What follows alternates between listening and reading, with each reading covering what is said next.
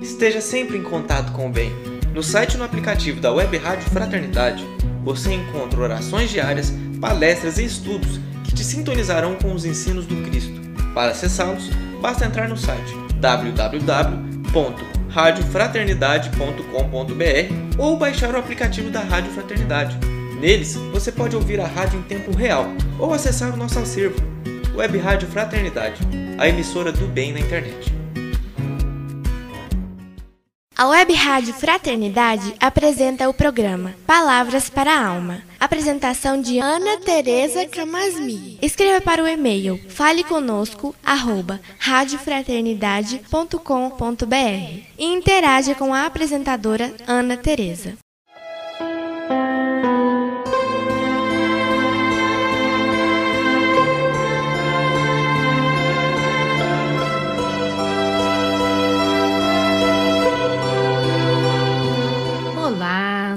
Amigos da Web Rádio Fraternidade. Aqui é Ana Tereza e vamos começar mais um programa Palavras para a Alma com a nossa alegria de sempre. Gosto sempre de lembrar vocês que se tiver algum tema que você gostaria de ver comentado aqui no nosso programa, é simples, só você mandar um recadinho para a rádio que os nossos queridos Rubem e Divina mandam para que a gente possa reorganizar aqui a nossa agenda de temas. É muito importante a participação de vocês, porque a rádio existe porque os ouvintes existem, né? E a gente aqui que contribui, que faz aqui um passinho, né, nesse grande trabalho, a gente faz tudo isso pensando em você que nos escuta, que de uma, alguma maneira se sente em contato conosco, né? Eu me imagino falando com cada um de vocês aqui, cada vez que eu gravo esse programa. Então, hoje, eu gostaria de falar sobre as nossas paixões. É muito interessante esse tema para a doutrina espírita, né? Porque quando a gente fala sobre as paixões, geralmente a gente pensa nas paixões negativas. Porque, como os espíritos nos alertam para a gente cuidar, cuidar das más paixões, a gente se acostuma a pensar a paixão desse jeito.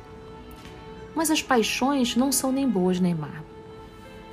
Na verdade, são os espíritos que nos afirmam isso na questão 908 do Livro dos Espíritos.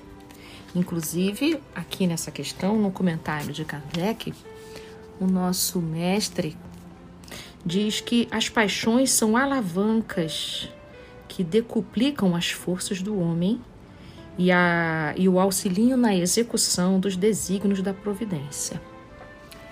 Então, Kardec está dizendo que as paixões é uma força, né? São forças. Agora, de que qualidade são essas forças, né? De que qualidade e para onde elas nos levam? Então, na pergunta de Kardec, dessa, desse comentário que eu li, a pergunta do Kardec é assim: como se poderá determinar o limite onde as paixões deixam de ser boas para se tornarem más? Aí os espíritos dão dois parâmetros para a gente. Em primeiro lugar, você precisa perceber quem é que dirige as paixões. Então, os espíritos comparam as paixões com um corcel, né? Quem que dirige um corcel, né? Quem que dirige a força de um corcel? É, somos nós. Então, quem que governa as suas paixões? Você é governado pelas suas paixões ou você que governa as suas paixões? Então, quando a gente diz assim, e quando eu vi, pronto, eu já estava lá. Isso é sinal que as suas paixões te governam, né? Ah, eu fiquei cego de ódio, eu fiz, eu aconteci. Isso são as suas paixões governando a sua escolha, a sua decisão, tomando conta do seu livre-arbítrio. Então, precisa ser ao contrário, sou eu que domino as minhas paixões. Segundo critério aqui dos espíritos, além da gente saber quem é que está governando essa paixão, saber se ela causa algum tipo de prejuízo a você ou a quem quer que seja.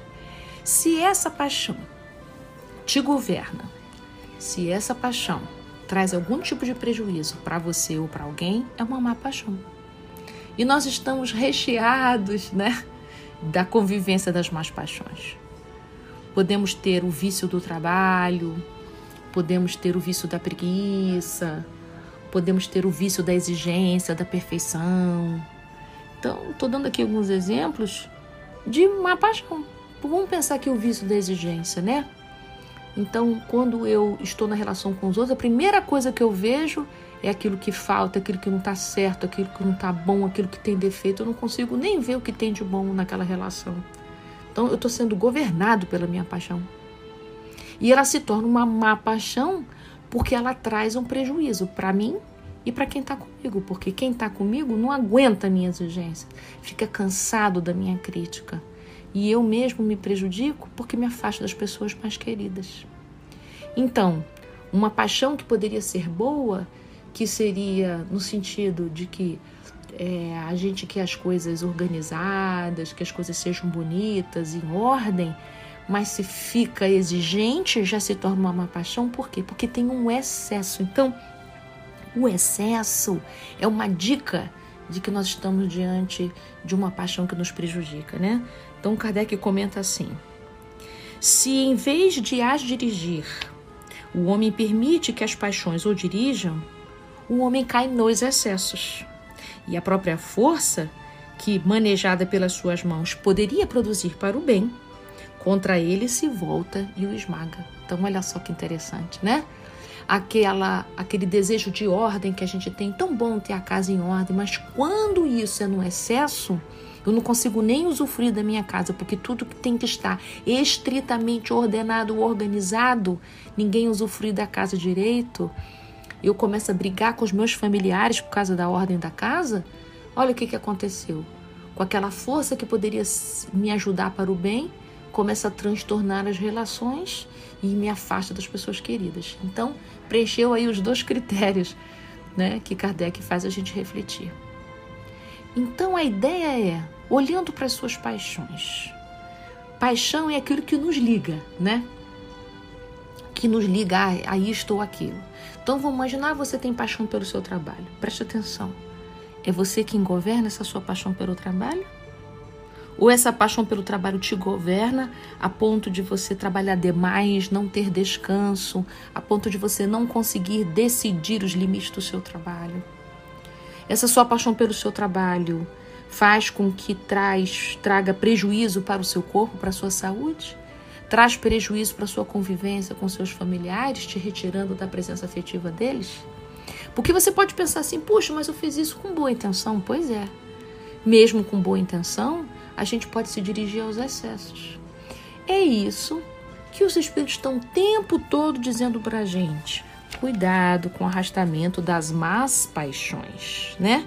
Porque uma boa paixão não nos arrasta, a gente é gentilmente levado a estar naquela paixão por amor. Então a questão 645, em que Kardec pergunta se não existe um arrastamento irresistível nas más paixões, os os espíritos respondem: tem arrastamento sim, mas não é irresistível não. Questão 645. O que isso quer dizer?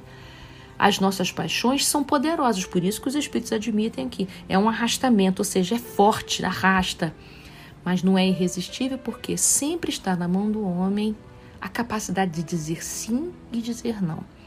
Você pode até pensar, nossa, mas é muito difícil dizer não para uma paixão. Sim, mas não é impossível. Se nós, senão nós já nasceríamos determinados pelas paixões. Você pode dizer, somos pouco livres diante das nossas paixões? Sim. No nível evolutivo que a gente se encontra, a nossa liberdade é curta, mas ela não é inexistente. Então é muito importante você se lembrar disso. Nós não somos, nem podemos ser vítimas das nossas paixões, né? O que que a gente foi fazendo com o tempo que a gente foi deixando com que as nossas paixões governassem a nossa vida? Então, tem alguma coisa lá, nessas suas más paixões, que ainda te traz muito prazer e bem-estar. É isso que você precisa se dedicar para observar. O que tem lá, numa paixão que eu já sei que não é boa para mim, nem para quem está junto de mim, numa paixão que eu já sei que me arrasta a ponto de eu me sentir governado por ela. Agora, o que é que meu coração ainda diz sim para essa paixão? Por que que embora eu reclamando dessa paixão, eu ainda digo sim para ela no meu coração?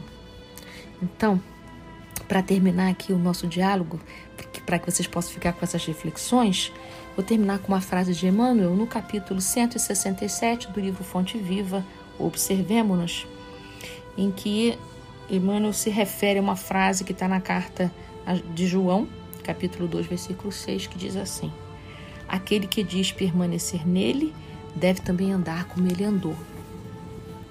Então é para a gente se lembrar disso, que se a gente é, já utiliza as palavras de Jesus, né? Essa força que Jesus nos ensina tanto, essa força do amor, mas que a gente precisa fazer um esforço para a gente ser coerente com esse cristianismo que a gente tanto ama, né? Então, diz ele aqui: quem se afirma seguidor de Jesus, de certo, deverá imitar-lhe a conduta, buscando viver na exemplificação em que o Mestre viveu. E Jesus é o primeiro a nos ajudar a cuidar das nossas paixões a ponto da gente não se permitir ser guiado por elas. É isso, amigo. Uma boa semana para todos vocês.